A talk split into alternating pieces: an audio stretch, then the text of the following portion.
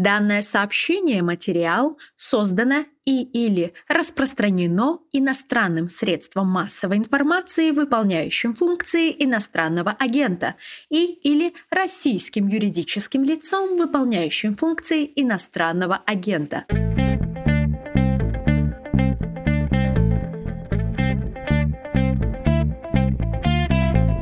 Здравствуйте, вы слушаете подкаст «Перцев и газа» на волнах подкаста «Что случилось?». Это совместный выпуск, особая форма по особому случаю. Микрофона Владислав Горин и, друзья, назовите себя сами, пожалуйста. Андрей Перцев, политический корреспондент «Медузы».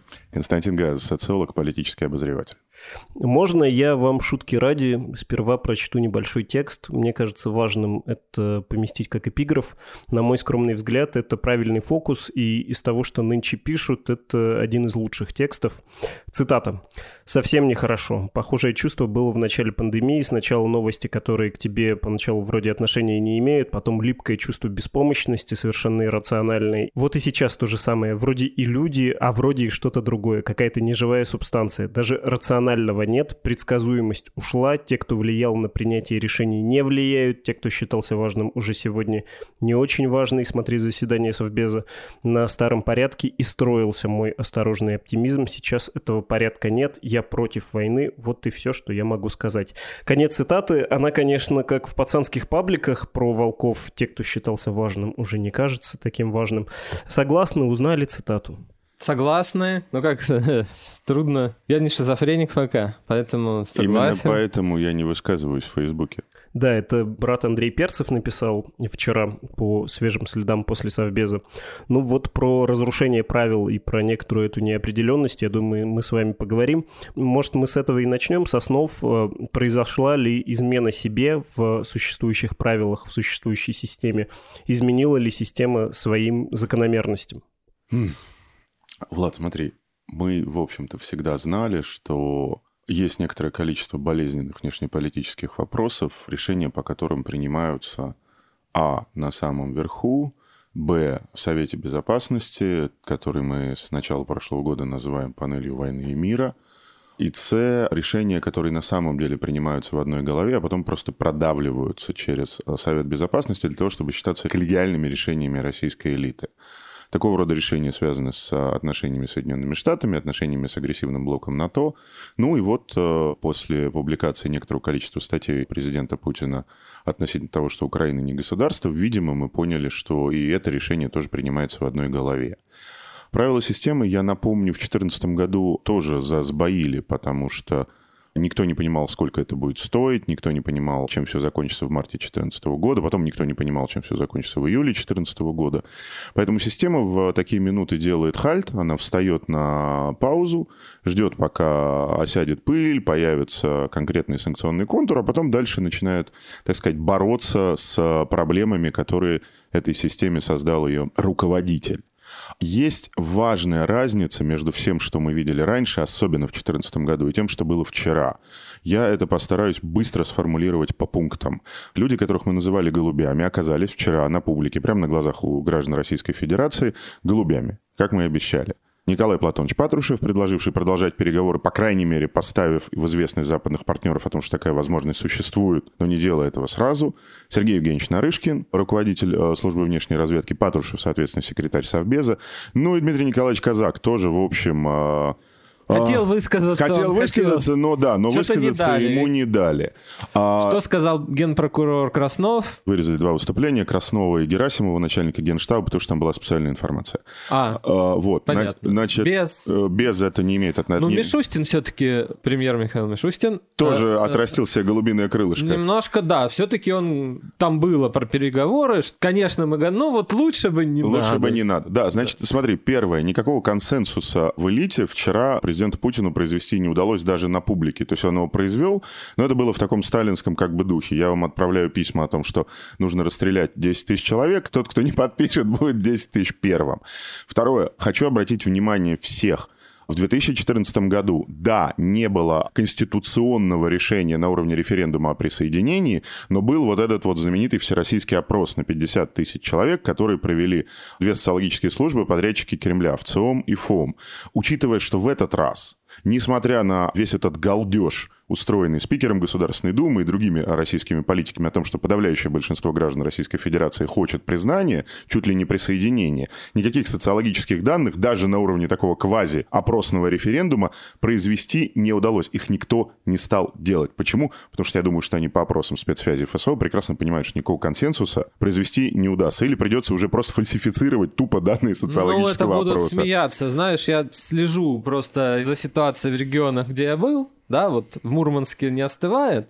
Почитайте, отдохните мой репортаж из Мурманской области про борьбу губернатора и бывшего мэра Мурманска.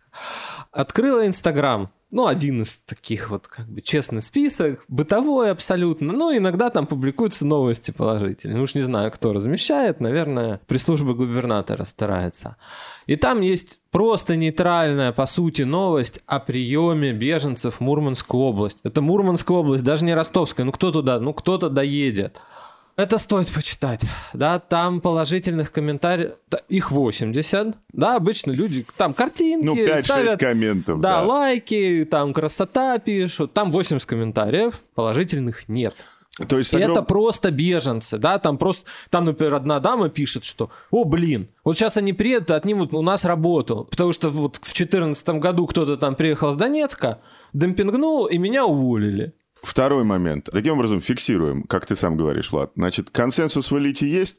Он есть, но он произведен в духе, уважаемые члены учредительного собрания, госкапиталисты, министры и члены Совбеза, караул устал, поэтому либо вы сейчас проголосуете за признание, либо вас выведут по одному. Никакого национального консенсуса на уровне консенсуса граждан о присоединении, признании и готовности потерять 13-ю зарплату в обмен на безопасность жителей восточных областей Украины тоже нет. Поэтому мне кажется, что система на самом деле как раз попыталась себя повести ради своей безопасности, ради своего спасения адекватно. Ее оттоптали. Ну что ж, значит, мы в очередной раз фиксируем, что ракета Владимир Путин пошла в одну сторону, а система власти и управления в Российской Федерации, кстати, что хорошо, рука об руку с российскими гражданами, пошла в другую сторону.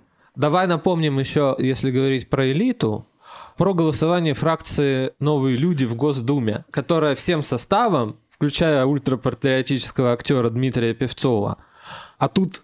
А вот почему он против, проголосовал резолю- против против? резолюции, да. Кто сказал? Кто? Спасибо, что ты сказал. Я честно хочу обратиться ко всем своим друзьям и коллегам. Ребят, в следующий раз, когда будете агитировать за Михаила Лобанова, коммуниста, Вспомните, пожалуйста, чью резолюцию Государственная Дума о признании ЛНР и ДНР приняла, из чего вообще все началось. Я, как человек и как гражданин Российской Федерации, жалею, что я не проголосовал за новых людей. Вот. Мне, Надо ст- было, мне наверное, стыдно, что я проголосовал было. за КПРФ. Мне стыдно, я больше так делать не буду. И я не буду. Е. Политически выгодно, да, конечно, смотрелось, когда Сардана Аксентьева с трибуны Госдумы говорила про то, что от нас избиратели другого ждут, есть другие проблемы, рост цен и благополучие россиян, а не вот это все, да. А другие политические силы действительно говорили про 13-ю зарплату, и все как один умрем. Вообще, в каком мире они живут, кому еще платят 13-ю зарплату, если это не госсектор? Чувствуется отрыв от народа. Но если возвращаться к Совбезу, вы говорите про сталинского рода консенсус. Многие вчерашние наблюдатели, другие у них были ассоциации, вспоминали что-то похожее на воровскую сходку и как это на мокрухе всех повязать, да? Ну, то есть про коллективную ответственность и про Амерту говорили. Ну, действительно, внешне это было выдержано несколько странно. Можно вспомнить Нарышкина с дрожащим подбородком, когда он путает, чего он все-таки хочет признать или присоединить к России. Почему так себя немножко странновато вели люди, которые, в общем, пришли к своим соратникам, однопартийцам, людям, с которыми они давно работают? Откуда такое нервное напряжение? Смотри, насколько я это понимаю. Давай просто сначала на уровне каких-то журналистских мелких деталей, про которые сейчас обычно все забывают, про большие нарративы, когда идет речь. Давай просто на уровне сбора. Значит, что мы понимаем? Первое. Насколько я понимаю, якобы были опасения, что вопрос об этом, о признании, будет поставлен на закрытом заседании Совета Безопасности, который прошел в прошлую пятницу. Якобы там такого вопроса не было, и он не обсуждался. Там вообще об этом практически не говорили. Якобы там говорили о беженцах.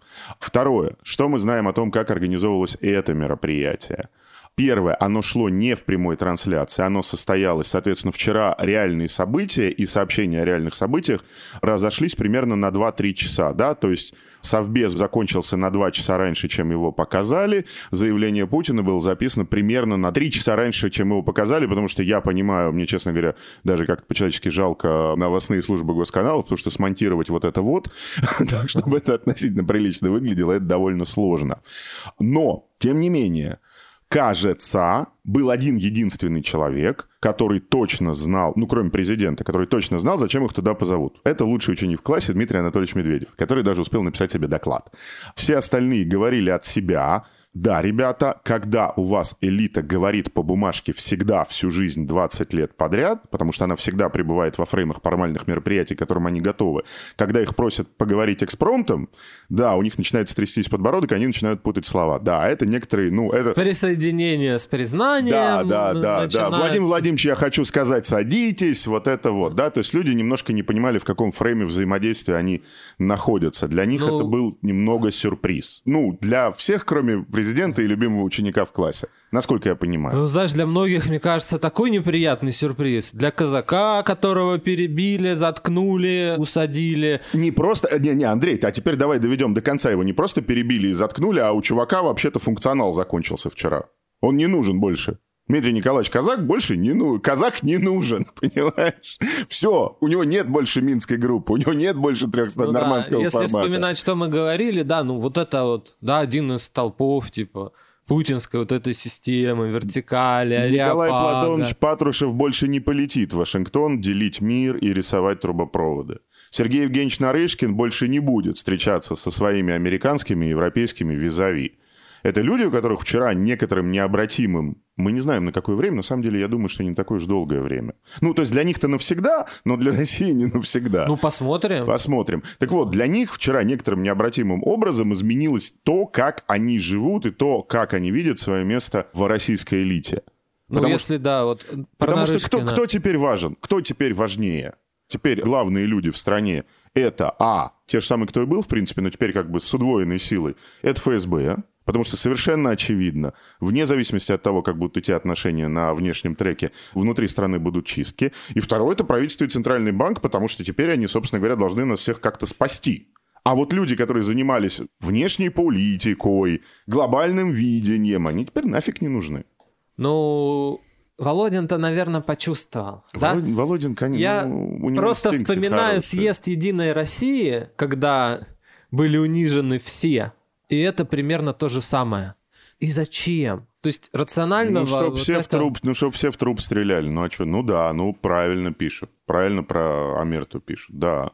Чтобы приличные люди с хорошим образованием, и, между прочим, те, кто вообще-то всю жизнь думал, что они Володе Путину старше по званию, ну, где-то там, в глубине души, чтобы они при всех стреляли в труп, кланялись, целовали перстень и так далее, и так далее. Это очень было по-трампийски, кстати. Вот это, был такой, это была такая русская версия трампизма. Нарышкина даже вот у него же трек закрылся на софет, получается. Все, все, ему как бы, то есть на, на его месте... Там же функция, функция была, да? Человек, да. который имеет... Человек, который, поскольку, поскольку Лаврова нельзя уволить, который будет запасным Лавровым. Настоящим. Настоящим Лавровым, да. Настоящим Игорем Ивановичем. Жизнь у них, Влад, закончилась. Как они ее знали и любили. Чего ради закончилось? Это, во-первых. А во-вторых, э, хочется каких-то еще деталей, потому что что-то вы знаете про то, как организовывался Совбез. Ну, то есть их вообще не предупредили, они вообще шли туда как на именины? А, ну, им сказали, что будет вот такое мероприятие в день мероприятия. Я думаю, что все более-менее догадывались. Ну, кто организовал, это такой вот интересный вопрос, да. Уже не надо такой вопрос задавать. Да, наверное, мы скоро увидим, а может и не увидим никогда. Если идет секретарь Совбеза не очень подготовленным, не, потому не, не, что... Не, не очень понимающий, о чем пойдет речь, речь конкретно, да. потому что не он готовил повестку, насколько мы можем судить то да, как бы значит, ну, ну, ну, ну слушай, ну есть Патрушев умеет красиво говорить, иногда. Когда, да, когда или он... когда ему доклад напишут. Да, то есть, в принципе, ну, у него есть люди старой школы, ну, он может, да, если публично, да, оказалось так, что это, наверное, ну, одно из немногих его публичных появлений, в принципе. И он вот оказался вот так. Значит, вот, у да? него не было повестки. Значит, вообще не было повестки. Нет, ну слушай, то есть мы можем сказать, что Казак да. Казак говорить умеет. Мы можем сказать, что ну. да, это был совбез, который организовали адъютанты Путина. Анонимные. за которым вообще никого, кроме воли Путина, нет. Ну вот да, можем это сказать. Людей обзвонили, сказали, прибудьте, пожалуйста. Сдайте кал, ПЦР и Кириенко-то там вот не было, по-моему. Там войны не было. Там Антона не было. Эдуардовича. У него юбилей недавно был. Кстати, посмотрите на лицо Собянина, если вам Да, да, захочется да, это да. Да, пересматривать. ребята, ребята, посмотрите на два лица, посмотрите на торжествующую улыбку спикера Государственной Думы Вячеслава Викторовича Володина, который живет в логике, чем хуже русскому народу и чем хуже президент сам себе выстрелит ногу, тем мне лучше. Посмотрите на лицо Сергея Семеновича Собянина, да, и ты все поймешь, ты все увидишь сам. Если говорить про то, зачем все это было сделано, есть э, очень бытовая, и я не люблю этот тезис, но, в общем, такая мысль про то, что дед с ума сошел или деды сошли с ума. Мне кажется, что это страшное какое-то, ну, пренебрежение, упрощение и, собственно, оскорбительно для любого ума, но если изрядная часть истеблишмента не хочет происходящего, и с ними это делают, делают в режиме такой спецоперации-сюрприза неприятного, то для чего? Ну, если бы я был каким-то таким, знаешь, э, аналитиком высокого полета, а не человеком, который любит копаться в детальках, я бы сказал, что, ну, конечно, собственно говоря, вчера Владимир Владимирович Путин сам для себя решил вопрос транзита 24 года. От себя к себе, в смысле? Ну, От себя к себе, да. То есть вчера он решил, что его третий срок, который начался в 2012 году, должен закончиться в 2030. И это такая внутриэлитная тоже легитимизация. Без меня вы все профукаете, как в 2008 Хуже, если я вас могу заставить на пустом месте стрелять в трупы, совершать, в общем-то, преступления против российского государства, я не трогаю вопрос Украины, соседа и так далее, и так далее, я про свою страну, то значит, как бы никакой субъектности у вас нет. И никакие альтернативы на 24 год вы мне предлагать не можете. У меня ощущение, да, у меня было ощущение такого, знаешь, мы говорили уже, по-моему, об этом и с Андреем, по-моему, и с тобой говорили, ощущение такого пролонгированного октябрьского пленума 52 года, где Сталин их всех заставил, значит, стоя требовать, чтобы он остался на посту и председателя Совета Министров СССР, и не уходил, собственно, со всех партийных должностей. Но об этом говорили, об этом, например, говорил Глеб Олегович Павловский, что когда ты загоняешь транзит под ковер, то он начинает у тебя вырываться вот в таких вот формах, да, то есть у тебя сначала элита разбегается, потом у тебя в Государственной Думе вместо четырех партий оказывается пять партий, потом у тебя начинаются какие-то игры вокруг экономики, внешней политики и так далее, и так далее, и в какой-то момент, да, ты должен всех принудить к консенсусу по поводу стреляния в труп. Насколько это консенсус, вот это большой вопрос. Ну, знаешь, принуждение к миру, помнишь? Да, да, ну, Плохая шутка. чем это, Извините. чем это как бы закончится, я почему-то вот не уверен, что это просто вот как-то закончится. Вот так, знаете, да, как бы что в голове у Путина. А какая разница? В долгой игре даже в 2-3 года. Ну, смотри, мне кажется, мне кажется, все-таки важно, что он утверждает некоторую особую свою политическую субъектность, как человек, которому нет альтернативы, уже теперь он может это сделать только за счет решений, выходящих за пределы всего. Собственно говоря, Влад, понимаешь, у него нет в Конституции, даже в новой Конституции, у президента нет полномочий по растягиванию суверенитета Российской Федерации на другие территории. У него нет такого полномочия. Это называется превышение полномочий. Да, потому что суверен вообще это российский народ. Если российский народ не высказался хотя бы в форме вяленького соцопроса, то это называется превышение полномочий. Зачем это делать? Это можно делать, ну, то есть как бы немножко зная не то, как Путин думает, а то, как президент иногда себя ведет, я могу сказать, что, ну, с моей точки зрения, да, однозначно, он сам опережает проблему 2024. Он хочет все время забежать за нее. Да, то есть пока все идут к ней, он хочет быть уже там, где она уже как-то пройдена. Это Вот. плохо. Это Для- плохо для, него- всех. Для всех, для него в том числе. А Слушай, это решение для него, как для политика, в общем-то, с моей точки зрения, последнее или предпоследнее. Да? То есть он поставил себя не только вне контекста того, что реально происходит в стране, а в стране вообще мало чего хорошего происходит. Но он поставил себя вне контекста того, что происходит в головах его окружения. И я напомню, неважно, согласны мы с Мишей с Игорем по поводу коллективного Путина, не согласны мы с Мишей с Игорем по поводу коллективного Путина, согласны мы с деталями или не согласны мы с деталями, но мы все прекрасно понимаем, что Путин есть результирующая работа некоторого количества команд. Медийной команды, политической команды, хозяйственной команды, управленческой команды, пацанов из двора и так далее, и так далее, и так далее. Когда руководитель такого уровня ставит себя вне всего и говорят, что я здесь разговариваю вообще с историей России, и только Сурков понимает, о чем я, значит, о чем я веду речь. Если не пишет. Если не все. пишет, да, вот этот весь бред, то тогда, да, конечно, он просто хочет показать, что дело даже не в 24 годе, а дело в том, что вы вообще не понимаете, кто я такой. А ваши номера 16, 17, 18 и так далее. Окей, про внутриполитический аспект, про внутриполитическое измерение мы поговорили очень здорово, потому что обычно, когда про Украину идет речь, конечно, это обсуждение того, как по степям пойдут танки, где чего обстреливается и где должны какие ракеты располагаться. Про время долета еще, не дай бог, вспоминают. Если говорить еще про внутреннее положение в стране, но уже не по отношению к элите, по отношению к народу. Открою небольшой секрет. Это дурной жанр, на самом деле, говорить то, что было до начала записи, но я хочу извиниться перед слушателями. Мне кажется, это важная оговорка. Мы с э, Костей немножко повздорили по этому поводу. Мне кажется, по итогам вчерашнего видеообращения к стране, многие люди в нашем государстве, наши с вами сограждане, восприняли это как объявление войны, как некий поход.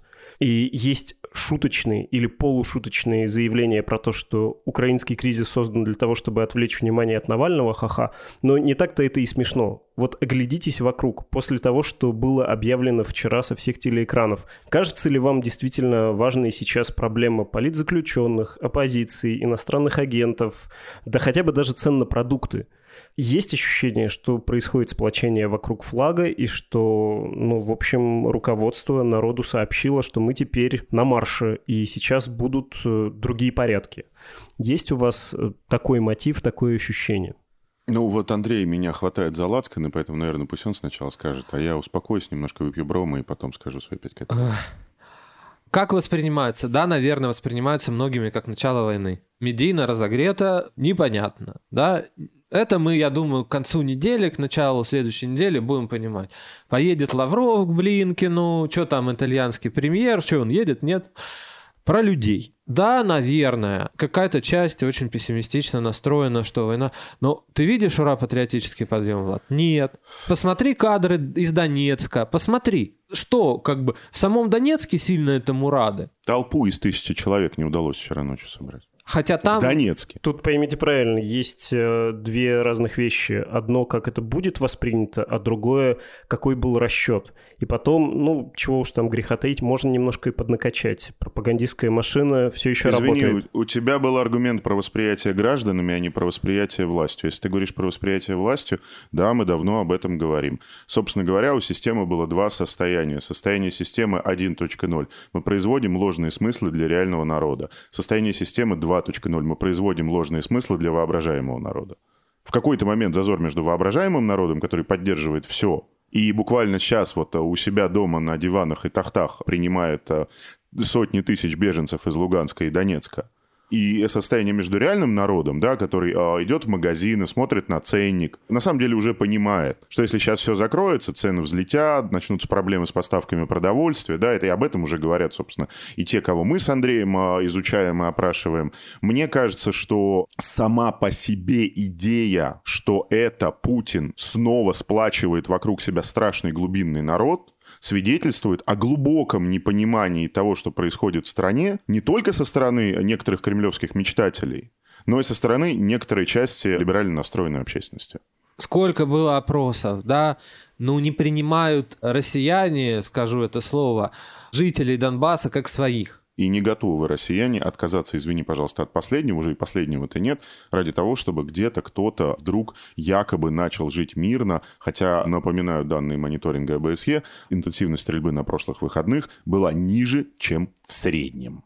Обычно. Ну, мифы... Но если хочется ага. пугаться, извини, нет, если хочется себе расчесать психоаналитически ненависть к Путину, ненависть к глубинному народу, ощущение того, что пора валить и так далее, так далее, так далее, пожалуйста, расчесывайте, просто мы с Андреем не будем вам помогать это делать. Не тебе, а тем, кто так думает. Мы так не думаем. Ну, что еще я могу сказать? Имел я беседу с человеком приближенным, так скажем, да. Вхожим к людям, да, за руку мы с которыми точно не здоровались. И я слышал, например, э, надо понимать, что этот человек против, в принципе. Видимо, те, от кого он говорит, тоже как бы не... Не за. Не за, да, мягко говоря.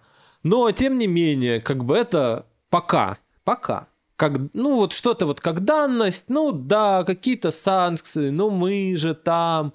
А люди, ну, все равно же как-то вот, они же имперцы, они могут тоже, ну, вот как Медведев, да, будет трудно. Да кому? Вот, ну, то есть это надо показывать. Я думаю, денег что нет, но денег- вы держитесь. Да, это ведь запоминается, это запоминается очень сильно. И вот если последить за поведением Путина, он считает, что люди живут хорошо, да, в принципе. Средний класс, там, он не очень понимает, сколько стоят деньги, мороженое за С пять- рабочими ты мне прислал хорошее Да, видео, да. Вот есть какой-то 18-й год или 18-й, какой? Да, завод «Звезда», Большой камень он же, да, в Приморском крае, там Роснефть танкеры строит. И он, значит, такой на подъеме, там, бодрая женщина, он говорит, ну, сколько вы получаете? Мы, а он говорит, она, мы хорошо живем, там, значит, та-та-та, все у нас прилично, ну, наверное, по меркам Приморья там все неплохо, да, стабильная зарплата, работают, они делают что-то. Все нормально. И он ей говорит, ну, вот вы сколько здесь получаете? Наверное, в районе 100 тысяч. Женщина начинает теряться. Она говорит, ну, я, да, получаю, по-моему, 90, она называет сумму. Но я ведь начальник. Люди, конечно, вот не получают столько, говорит она.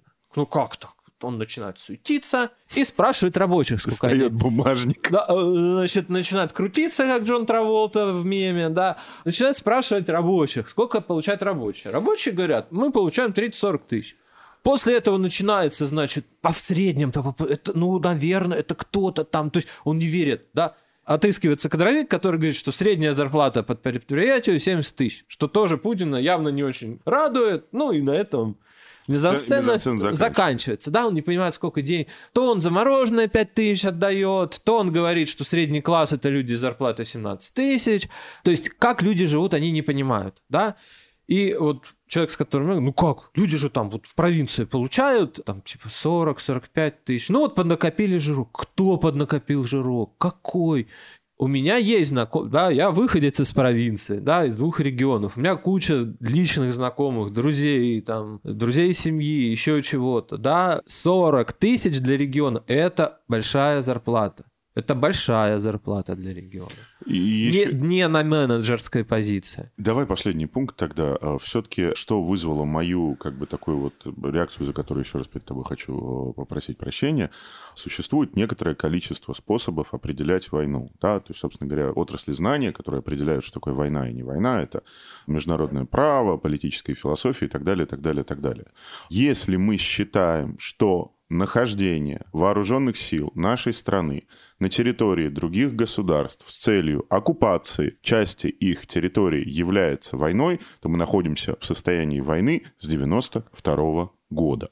Если мы считаем, что война – это применение вооруженных сил нашей страны против вооруженных сил другого государства, то мы находимся в состоянии войны как минимум с 2015 года, да, то есть с заключения Минских соглашений. А если мы считаем, что состояние войны – это когда руководство нашей страны приняло неправомочное, не соответствующее международному праву, глупое, бездарное и делающее всех нас беднее решение, да, хорошо, тогда я со всеми вами согласен, мы находимся в состоянии войны. Но, простите, пожалуйста, таким образом война определяется только, ну, вот в головах людей, которым все это не нравится. Ни международное право, ни политическая философия так войну не определяют. Повторяю, вчера вечером президент России не сказал ни одного нового тезиса по сравнению с текстом, опубликованным им не так давно, я не помню в каком году, кажется, в 21 году, а с текстом его статьи Да-да-да. об отношениях между русским и украинскими народами. Ни одного нового тезиса там не было, кроме довольно глупой, даже по меркам, простите, пацанского этикета оговорки, если хотите узнать, что такое декоммунизация, мы вам покажем. Вот так пацаны во дворе не делают. Да, взялся за плетку, стреляй. Не надо людям угрожать, если не намерен что-либо делать. Вот кроме этого, ничего нового по сравнению с тем, что я слышал в прошлом году и в позапрошлом году, и слышу с, а, я не знаю, уже с 17 года, когда мне рассказывают про штаб Австро-Венгрии, ничего нового я не услышал. Я сейчас попробую доформулировать. Я понял, насколько сырой был вопрос и насколько я тут смешал восприятие общества или значительного количества людей с э, восприятием системы, да, тех же самых людей, самой себя. Я, когда говорю про вот такое состояние чрезвычайщины, военное положение объяснение. Я-то имею в виду, что появляется еще одно объяснение, ну, которое выглядит достаточно убедительным, что ли, в рамках э, государственной машины в том числе, почему мы сейчас будем вести себя так. Почему нужно прийти к иностранным агентам и взять их тепленькими? Да потому что вы видели, что на Донбассе творится. Все-таки взять Крым мирно и весело туда налаживать э, трансфер из федерального бюджета, это одно. А другое дело, когда ты ассоциируешь свою страну с находящимися под настоящим обстрелом территориями, да, и говоришь, что мы туда сейчас и войска вводим, и будем защищать, и вообще мы ни в какие границы со времен 1914 года не верим все было поделено несправедливо, Ленин дурак, и Россия нигде не заканчивается. Но вот под этим соусом можно позволить себе очень многое. И мне кажется, что в том числе и общество, часть его, может с этим согласиться. Сказать, ну да, ну вот они такое на Донбассе устраивают, ну, стало быть, они и дома это могут творить. Или в другой модальности, да, у нас на Донбассе мы там, значит, защищаем русский народ, значит, надо и потерпеть. А уж для обоснования внутри системы каких-то распоряжений, ну, это еще лучше действует. А можно я отвечу в трех частях очень быстро? Будь добр. Первое. Система торчит от чрезвычайных ситуаций мобилизации. Да. Потому что когда система находится в запредельном режиме, бабки льются рекой, соляра льется рекой, деньги покрывают всех, и они все это знают с 2008 года что когда система вдруг сама себя ставит, или ее глобальный рынок ставит, или ее зарубежные партнеры ставят, или она сама себя ставит с э, ног на голову, все уходят в золотых портянках от Версачи. Да, только проблема в том, что сейчас эти золотые портянки придется шить в Иваново, а не в Милане. Поэтому, первое, если ты говоришь, что такое как бы квази необъявленная чрезвычайка является, с одной стороны, манком для элиты. Да, мы об этом с Андреем отчасти поговорили в прошлом выпуске о том, почему элита не бежит. И с другой стороны, является индульгенцией, является оправданием для силовиков, которые получают доступ к намного большей, скажем так, уже, извините, буду выражаться специальным образом, к намного более широкому контингенту. Да, конечно, но, собственно, в этом и есть эффект чрезвычайки. Пункт номер один – Пункт номер два. В чем заключается принципиальная разница между гибридной войной по-американски и гибридной войной по-русски? Гибридная война по-американски. Во-первых, она основана не на том, что ты начинаешь складывать тела штабелями. Она основана на том, что ты через систему источников манипулируешь СМИ, не подкупаешь их, манипулируешь, да, создаешь повестку, против которой никто не идет, и потом эта повестка катится на врага, да, в данном случае на Российскую Федерацию. В конце концов, остается всегда комната, в которой сидят люди, фамилии некоторых из них мы знаем, там, Нуланд, Виктория, помощник и так далее, и так далее, и так далее, которые видят всю картину. Теперь гибридная война по-русски. В какой-то момент гибридная война по-русски начинает выглядеть как система, состоящая из кураторов, то есть людей, которые что-то курируют, но ни за что не отвечают, извини, полевых командиров. Поэтому в гибридной войне по-русски, да, стреляют реально. Да, в гибридной войне по-американски пушки не стреляют. В этом нет нужды. Это довольно тонкий продукт. В гибридной войне по-русски, да, стреляют пушки и начинают тела складываться штабелями. Потому что гибридная война по-русски наделяет каждого полевого командира правом открыть огонь. Американцы говорят, мы на вас выпустим повестку. Русские говорят, а мы на вас выпустим хаос. И посмотрим, значит, кто в доме Бодрияр. Да, поэтому, да, конечно, это страшная вещь. Да, русская гибридная война по-русски намного более страшная вещь. Да, то есть первое, система получит приз за перевод в чрезвычайный режим? Да, конечно. ФСБ получит приз за перевод в чрезвычайный режим? Да, конечно. Нам всем кирдык? Да, более или менее. В мягкой или в сильной форме. Я думаю, что как только у нас же циклы, да, понимаешь, у нас, грубо говоря, если у нас очень плохо на внешнем фронте, мы перестаем объявлять иноагентами. Как только мы о чем-то договариваемся на внешнем фронте, мы идем, начинаем бить пятую колонну внутри. Поэтому как только будет, ну, условно говоря, закрыт санкционная история за то, что сделано в отношениях с Западом, да, они повернут голову внутрь страны и начнут нас тут всех долбить. Теперь третий момент.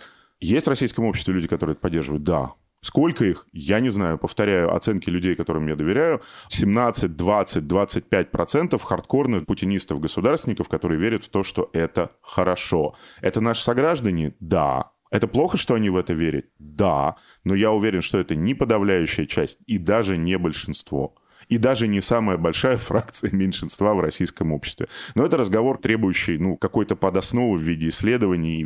Я не могу просто сейчас цифры привести, потому что там часть ну, вещей то, закрыта. Знаешь... Часть вещей мне показали, чтобы я одним глазом посмотрел, я не могу об этом говорить. Но у меня нет ощущения, что у нас существует консенсус. Я напомню, консенсус на уровне ответа на вопрос «Крым — это Россия». начала 2014 года 90%.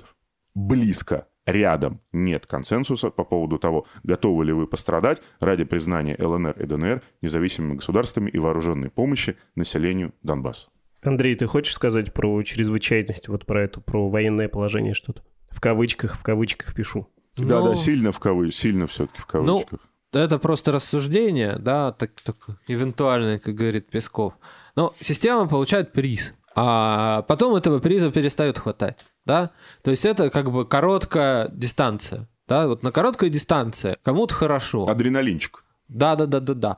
А потом, когда у тебя не продается нефть, не продается газ, там еще что-то у тебя... У тебя падают бизнес-процессы, потому что софт нельзя больше в Россию Да, поставлять. Ну, то есть большая проблема, вот насколько Путин как бы понимает состояние э, всех отраслей, промышленности, еще что-то, мы же не знаем. По докладам, наверное, с импортозамещением у нас... Вот тут можно я пару слов скажу? Да, конечно, все понимают, что все получат субсидии, деньги, всех спасут, и никто не упадет. И уже сегодня с утра есть заявление Центрального банка о том, что возникшая ночью, ночью возникла проблема с залогами банков, потому что залоги в акциях, а акции подешевели от 9 до 20 процентов. Да, уже начал Центробанк решать. Все понимают, что никому упасть на колени вот как бы в короткую не дадут. И, может быть, кто-то что-то заработает. Но, с другой стороны, люди прекрасно понимают, что ты годами отстраивал сложные бизнес-процессы. Продавал оружие, строил ритейловый бизнес, строил банковский бизнес, оказывал услуги населению, занимался логистикой, покупал западный софт, покупал западные мощности в облачных сервисах, чтобы быстрее оказывать эти услуги, чтобы лучше считать, чтобы лучше продавать. А теперь это за ночь один человек разбил об стену. Останется ли осадок? Еще какой.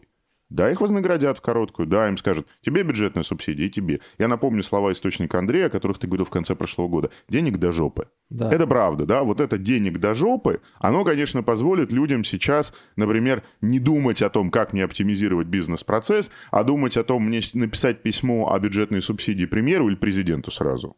Ну, чтоб как бы, да, как бы, я еще не знаю, нужна она мне будет или не нужна. Но в долгую, да, конечно, останется осадок, потому что они поняли, что их трудовая деятельность, попытки сделать хорошие компании, нормальные бизнес-процессы, оказывать хорошие услуги населению, не представляет для руководителя государства никакой ценности. Вообще никакой. Ну и по отношению вот к радикальной части населения, пусть в магазин походят побольше.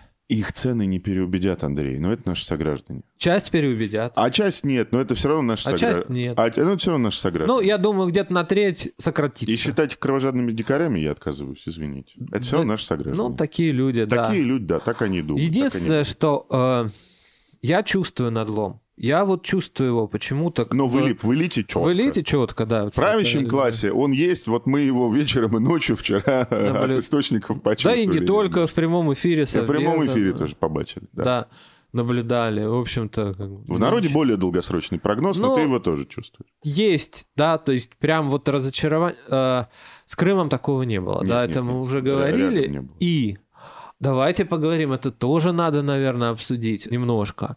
Когда был Крым, помните, была вот это оптимизм, в смысле сверху даже насаждаем, санкции, а мы справимся, санкции нас делают Сыр сильнее. нельзя, а нам сирота свой сделали. Да, да, да, да. То есть все как бы позитивно, чуть-чуть потерпим, ну, будет лучше, да, вот все равно как бы это нас не пугает, потому что как бы будет лучше. Что сейчас транслируется это вообще куда-то? Нет.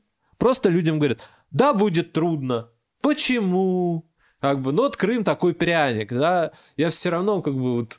Я понимаю, что, наверное, им дали этим бюджетникам плакат, да, помните, были митинги в поддержку Крыма.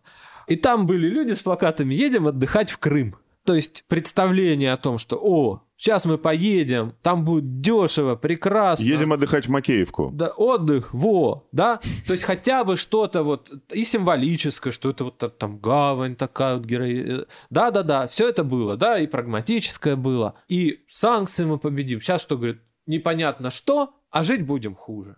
В смысле, сверху транслируется. Да, это же пессимизм. Это не подъем. Вот еще. Это не подъем даже сверху, что сейчас, да, там, не знаю кто, Маргарита Симонян, наверное, поднялась, но насколько, опять же, как бы в долгую, да, вот когда, э, если начнут закрывать арти, да, прям выселять, да, где оно еще работает, просто как бы запрещать, ну, а кто деньги-то на это будет? Давайте подводить итог, и я бы следующим образом спросил, может быть, немножко наивно. То, что произошло с Донбассом, то, что мы видели, оно на действующий режим личной власти работает ему на пользу или, наоборот, идет ему во вред? И с точки зрения отношения с эстеблишментом, и с точки зрения общения с обществом. Ну, как я вас понял, в смысле общения с обществом скорее разъедается поддержка, это вам не осажденная крепость, не Великая Отечественная и не взятие Крыма, любое из, ну, последние в первую очередь. В смысле общения с элитой здесь консолидация происходит, здесь происходит укрепление. Одно дело, если ты в восточноевропейской стране много лет находишься у власти и задвигаешь какие-то безумные речи, и при этом ты, ну, типа белорусского лидера, да, тебе нечего больше предъявить. А с другой стороны, если ты делаешь все то же самое, ну, у тебя еще и танки есть с ракетами, и ты их куда-то смог двинуть, да, хоть на сотни километров. Разница, которую все время подчеркивает Андрей. Я ничего не знаю про белорусскую внутреннюю политику. Разница, которую подчеркивает Андрей, которую я подчеркиваю, и, простите, эта разница является предметом как бы моей научной экспертизы. В России за последние 25 лет создана, развитая, внятная, модернизированная, рациональная государственная бюрократия. В отличие от Беларуси которой председатели колхоза меняют на министров, министров меняют на директоров крупных промышленных предприятий, директоров крупных промышленных предприятий. Главврач становится губернатором. И так далее, и так далее, и так далее. Российская элита намного более компетентна, намного более вестернизирована, намного более рациональна. Можно ее принудить такими варварскими сталинскими методами консенсусу? Можно. Но, если вы хотите мой прогноз, прогноз мой следующий. Либо президент должен в течение ближайшего года устроить избиение старого окружения и привести откуда-то новое окружение, да, в духе Вячеслава Викторовича Володина, чтобы там все были как Володин. Да, то есть надо будет Турчака делать вице-премьером, надо будет увольнять из правительства плеяду государственных деятелей, надо уволить Нарышкина, надо уволить Патрушев, да, всех, кто вчера позволил Бортникова, себе... извини. Бортникова, да, да, да, руководитель ФСБ пора увольнять и посадить тульского губернатора на его место. Ну Поэтому... и то, я не знаю, кстати, тульский губернатор вполне За он себе... или против? Там человек-то, в принципе, ну, судя по происходящему в Тульской области, да, я не знаю, наверное, это тоже будет уместно сказать. Да, вот, ой, не все были удачными путинские охранники, не все. Но в Тульской области Алексей Дюмин получил достаточно интересный регион, поднятый Владимиром Груздевым. Это бывший депутат Госдумы от «Единой России». Предприниматель известный. Да, в прошлом создатель сети «Седьмой континент», человек из окружения Лужкова. Там, конечно, не совсем калужское чудо, но есть предприятие, все. То есть регион он поднял, привел в порядок. И Дюмин его не уронил. Дюмин там ничего не сломал, да. Он спокойно оставил команду, которая продолжила работать. Вот, вот я не знаю, он может тоже... Влад, грубо говоря, то, что мы пытаемся сейчас с Андреем на два голоса э, сказать, можно сформулировать следующим образом. Постольку, поскольку это элита не белорусского формата, а руководитель нашего государства вчера себя повел как лидер белорусского государства, то есть выступил с речью, у которой не было начала, не было конца, не было смысла, не было предмета и не было питча, и в которой, простите, пожалуйста, центральная часть противоречила финалу, ну, это очень простая логическая операция. Если ты хочешь обеспечить нейтралитет соседа, у него не нужно отрезать территорию по частям. Когда ты отрезаешь у соседа э, части территории, ты обеспечиваешь не его нейтралитет, ты обеспечиваешь как бы долгую войну с ним. Так вот, если у нас руководитель государства повел себя как руководитель, там, условно говоря, восточноевропейского государства, как ты говоришь, то элиты такой у него пока нет. А если он решит что он наберет 20 Володиных или 30 Володиных, рассадит их в администрацию президента, в парламент, в правительство, то, прости, пожалуйста, тогда я в логике акселерации «гори сарай, гори хата» скажу, ну, побыстрее. Да, потому что тогда, через год, это рухнет на уровне государственного управления и на уровне наличия продуктов в магазинах. Сейчас мы фиксируем принуждение к консенсусу лидера, находящегося головой вообще в каком-то непонятном историко-юридическом режиме, и элита, которая понимает, простите, что в том, что он говорит, нет ни политической адекватности, ни логики но которая уже пятой точкой поняла, что речь на самом деле не про ЛНР и ДНР, а про 2024 год. Хорошо, самый последний вопрос. Э, справедливо ли будет такое рассуждение, что все-таки начиная с 2014 года условный проект под названием «Русский мир», вот такие заигрывания с иридентой, с реваншем, с реставрацией прекрасной России прошлого или советского прошлого, или до советского прошлого – они, в общем, использовались сейчас. Точно понятно, что как внутриполитический инструмент это все выработанная руда, и больше тут копать нечего, и мы, скорее всего, после донбасских дел не увидим обращения к этой теме для внутренней аудитории. Все, закончили. Донбасские дела в некотором смысле являются окончанием вот этого длинного процесса. Про внешнюю политику не спрашиваю специально, говорю только про состояние внутри России. Или аналогичные проекты с попыткой мобилизовать людей еще будут предприниматься, хотя, ну вот мы с вами, кажется, договорились, что это крайне проблемным будет. Так это проблемно, их-то что, как бы, для них-то это не проблемно. Да, ну вот, фляга свистит. То есть, когда выходит на трибуну депутат, имеющий родственника, который грабил мой родной регион, единороса, а он коммунист, и говорит, что человек, россиянин, готов лишиться 13-й зарплаты, но как бы, а куда это идет? Они что, продолжат? Володин продолжит это все говорить, как люди. Нет, ну, как бы, я не знаю даже. Сказать бы, что это на внутреннюю какую-то, и внутри себя они что-то успокаивают. Ну, нет, не успокаивают они себя. Я не знаю, зачем они это делают. Я не очень представляю, и это вряд ли закончится. Да, ну, ну как бы, вот, а, а что им говорить? Ну, то есть, в принципе, нормализация ситуации, она вполне представима. В смысле, когда признаются экономические проблемы, начинаются экономические реформы, еще чего-то. Запрос на тест есть. Смотри. Но проще нести вот это вот. Смотри, а, мы все, и Андрей про это писал, и я про это писал, что, собственно говоря, Крымский консенсус закончился где-то на рубеже, там, ну, типа 17-18 года. Плюс-минус. Кто-то говорит раньше, кто-то говорит позже. Вот это был момент, когда мы сняли в крышу, дошли до дна бассейна там рудного, да, и, в общем-то, уже уперлись в слои, где руды нет. Руды нет уже с тех пор. То, что сейчас происходит, важно понимать. Вот это, видишь, вот это то, в чем мы с тобой не сошлись, и почему я так как бы позволил себе, еще раз извини, до начала записи так вот как-то реагировать. Руды этой уже нет, ее давно нет, ее уже не сейчас нет. Это воображаемому русскому народу продали воображаемый русский мир. Понимаешь, да, это не реальному русскому народу, у которого еще есть такой запрос. Продали воображаемый русский мир. А это уже как бы, это уже не последнее. Последнее было тогда. А сейчас это даже не вексель, это люди, это знаешь, это принесли российскому народу шарик и сказали, вот тебе русский мир. Да, да, как в меме. А вот ру... зарплата. Да, знаешь, с альбомом. Да, да. А русский мир стоит... Вот тебе зарплата, это же ветка, да? Да, да, да. То есть, а русский мир, извини меня, пожалуйста, стоит уже с дырявыми карманами наружу, вернее, российский гражданин. А ему приносят шарик и говорят, на, русский мир. Оценить, в какой момент на каком политическом событии, в каком горизонте это расхождение станет критическим для некоторых оснований политической системы, системы корректировки результаты голосования, крепости пятипартийной, четырех... Ну, вот, например, четы... слушай, ну вот, например, четырехпартийного парламента уже нет. Да, то есть уже никакой вот этой вот крепости, вот этого такого машины производства на уровне репрезентации политической крымского консенсуса тоже нет. У нас есть политическая сила, которая говорит, нет, нас российские граждане волнуют, как бы нас российские граждане выбирали, да. А, а еще интересно ведь. По... Да, из... Володин голосовал вот за этот конкретно? Нет, за... не голосовал. Читать... Даже если так вот. Вот Володин у нас, да, великий патриот страны, да, там вот он, нет Путина, нет России, да, грудью рвет. Голосовал он конкретно за этот законопроект? Да.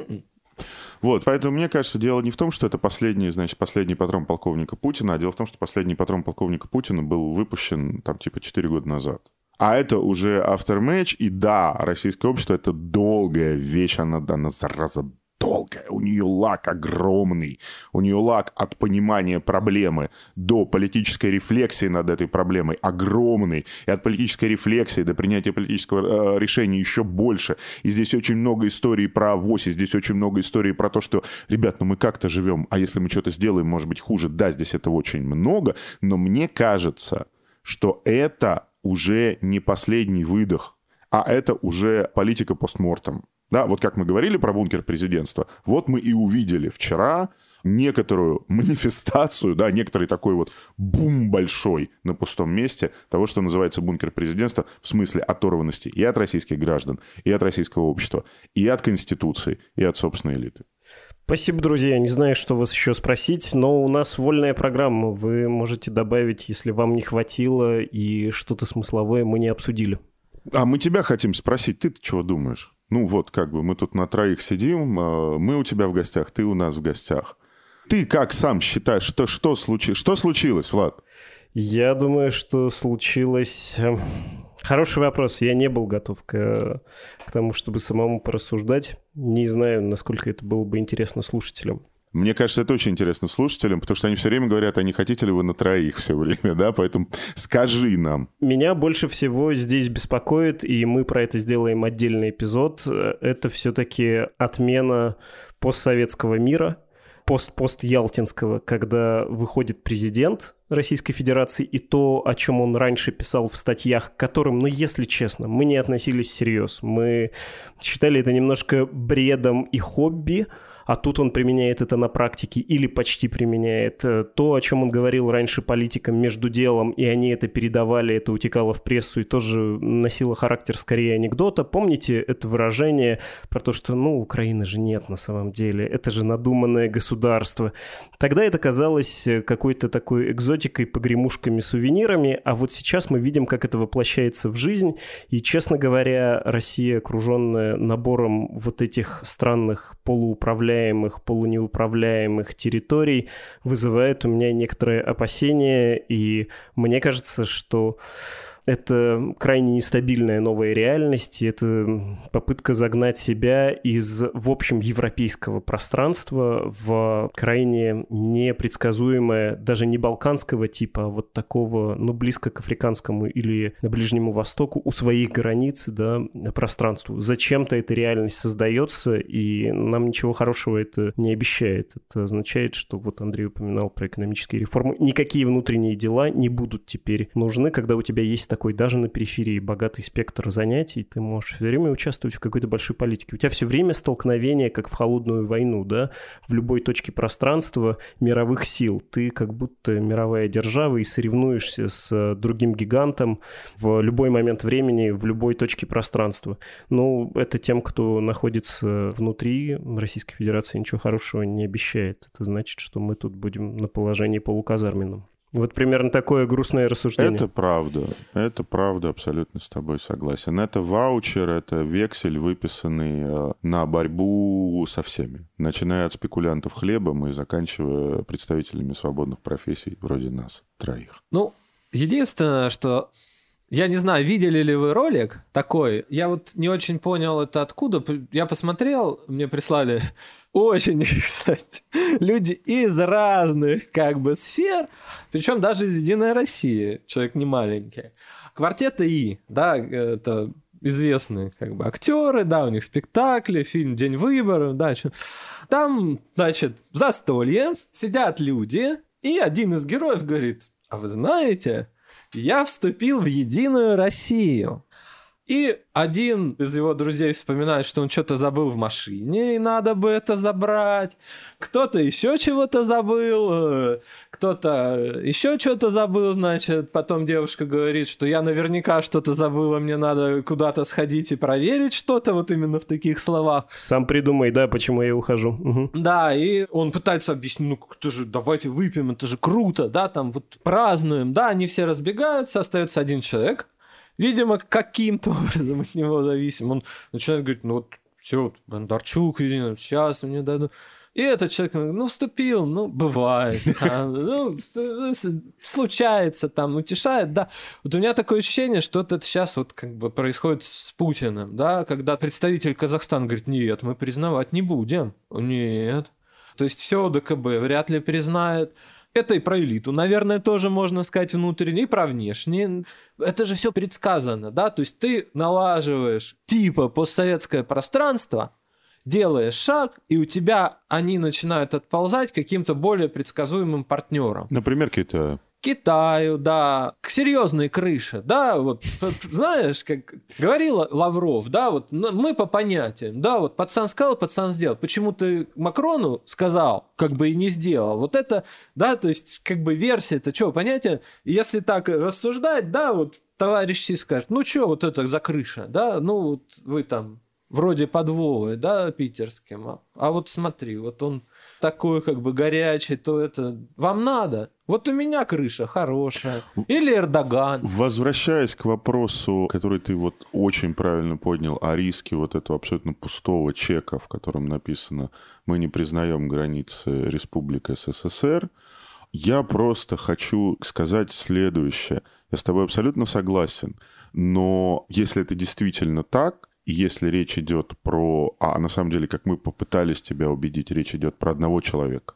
И, может быть, какие-то анонимные силы, которые за ним стоят, но нет, вообще нет ощущения. Потому что даже Лавров начал рассказывать про то, что вот с Блинкиным вообще-то надо повстречаться. А сегодня вечером у меня разговор с французами, может быть, не надо торопиться, может быть, сначала поужинаем, да, то тогда мы же все время пытались придумать себе ну, какие-то аналогии, как он уйдет, да, как, что, чем закончится. И вот сейчас мы понимаем, что состав фамилий, которые мы используем для этих аналогий, он радикально поменялся. Не Деголь, не Гельмут Коль, и даже не Жак Ширак, и даже не Помпиду, Но... и даже не Дэн Сяопин. Вот Лукашенко это сейчас парень, который говорит, ну, вступил, да, да, да, да, вот он вот за пока столом остается, остался. Да, да Лукашенко, видимо, который да. с этим режиссером сядет. Ну, ну, бывает, да. Где будет этот человек? через полгода, я не знаю, да, потому что если, например, вот опять же к постсоветскому пространству возвращаться, да, почему республики азиатские бывшие, да, они как бы с нами, потому что здесь работают их граждане и отправляют деньги на родину. А если здесь а... негде работать и нет денег, то зачем им быть с нами? Да, вот есть товарищ Си. Поэтому вот мне кажется важно, если ты позволишь, обозначить вот эту все-таки сохраняющуюся разницу наших позиций. Ты говоришь, я боюсь, что на этом еще очень долго можно ехать. Ну, недолго, но какое-то время. А мы говорим, что на пустом баке не летают. А бак уже в антологии социальной, в политической антологии, бак уже пустой. Можно сколько угодно собирать Совет Безопасности и заставлять их публично, я не знаю, что делать. Повторять некоторые не самые приятные сцены из сериала «Черное зеркало», например. От этого уже ничего не поменяется, бак пустой, все. Ну, по правде говоря, вторая вещь, которая меня беспокоит, это то, насколько глубоко Россия 2000-х и 2010-х укоренилась в истории. Если мы представим, что вдруг происходит что-то типа сворачивания Салазаровского проекта, да, в России так легко не отделаться. Будет слишком много завязок, с которыми любому последующему правительству придется развязываться, и это будет очень долгая дорога, которая, ну, в общем, я боюсь, направление все равно одно и неизбежно у России. Это европейское направление, и договариваться со всем миром, договариваться внутри себя по поводу того, как мы тут живем и все, наконец, обустраиваем, возвращаться к какой-то нормальности будет намного сложнее. Вот из нашего с вами довольно длительного разговора понятно, что всем нам кажется, что нынешняя ситуация ненормальна. Она, в общем, является таким эксцессом, просто длящимся. Но вдумайтесь, с того же Крыма, с 2014 года, который в свое время был непредставим. Война на Донбассе в русскоговорящих областях э, вообще война с Украиной, да, какая-то горячая фаза, ну, это было непредставимо даже после 2008 года. Это было совершенно ненормально. Сейчас этих ненормальностей так много, что с ними долго придется, кажется, развязываться, и многое не получится разрешить быстро. В общем, это тоже меня беспокоит, какое-то накопленное наследие или, если хотите, ядерные хвосты, вот такие складированные. Влад, вот такой он оказался 21 век, да. Вот такая нам фишка всем легла. И не только гражданам Российской Федерации. Оно во многих местах по-разному. С трупами, без трупов, с проблемами, без проблем. Но оно во многих местах вдруг оказалось страшным и непредсказуемым. Знаешь, ну, старый миропорядок мы потеряли, а нового не приобрели. И то, что руководитель одной там крупной э, евроазиатской державы вдруг под конец своего правления начал метаться, ну так видишь, с такой комплексностью, значит, не справляется. Интеллектуального ресурса у него нет справиться с такой комплексностью. Я, если ты позволишь, вот у меня был на эту тему разговор там с одним из своих там высокопоставленных собеседников, человеком невероятно умным, который мне сказал, ну вот представь, говорит, кто угодно приходит после него за, по закону с выборами, да, это маленький человек в ледяной пустыне, за спиной которого стоит золотая статуя, которую зовут Владимир Путин. Понимаешь, да? А ты уже говоришь об очень серьезных вещах, о том, как это откручивать. А вопрос Но будет золотая в том... статуя, как мы видим, по Казахстану не стоит. Не стоит, да, да. Вопрос, а вопрос, может быть, вообще будет в том, чтобы он устоял на месте. А дальше что? Ну да, ну есть еще Алексей Навальный, да. Есть еще, есть вообще байпас вокруг всего этого, который называется Форсированный демократический транзит. Не, ну люди это все равно есть. Люди есть. Нет, я имею в виду даже в элите. Даже в элите есть, да. Но мы не знаем, на кого ставить. Пока не знаем. Спасибо вам огромное. Специальный выпуск был «Перцев и газы» на волнах «Что случилось?». Спасибо большое, Влад. Пока-пока. Пока.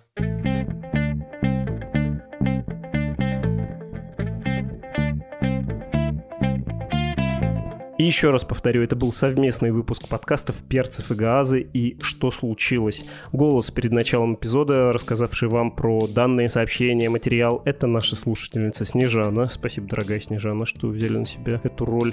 Слушайте подкаст «Перцев и Гаазы» о российской политике. Он выходит по субботам и доступен на «Медузе» и на всех основных платформах для подкастов, а также на YouTube. Аналогичная история с подкастом «Что случилось?». Тоже слушайте его, тоже подписывайтесь, если еще не подписались. Тоже есть на YouTube и на всех всех основных подкаст-платформах. Правда, выходит не раз в неделю, а каждый будний день. На страничке support.meduza.io можно пожертвовать деньги дорогой редакции. Всем, кто при этом укажет свой email, откроется доступ в мир издания Kit. Оно существует в форме email рассылки и рассказывает о том, как устроен новый сложный мир. Кстати, Константин Газе тоже там сотрудничает. Email для связи с редакцией подкастов подкаст собакамедуза.io. До скорой встречи.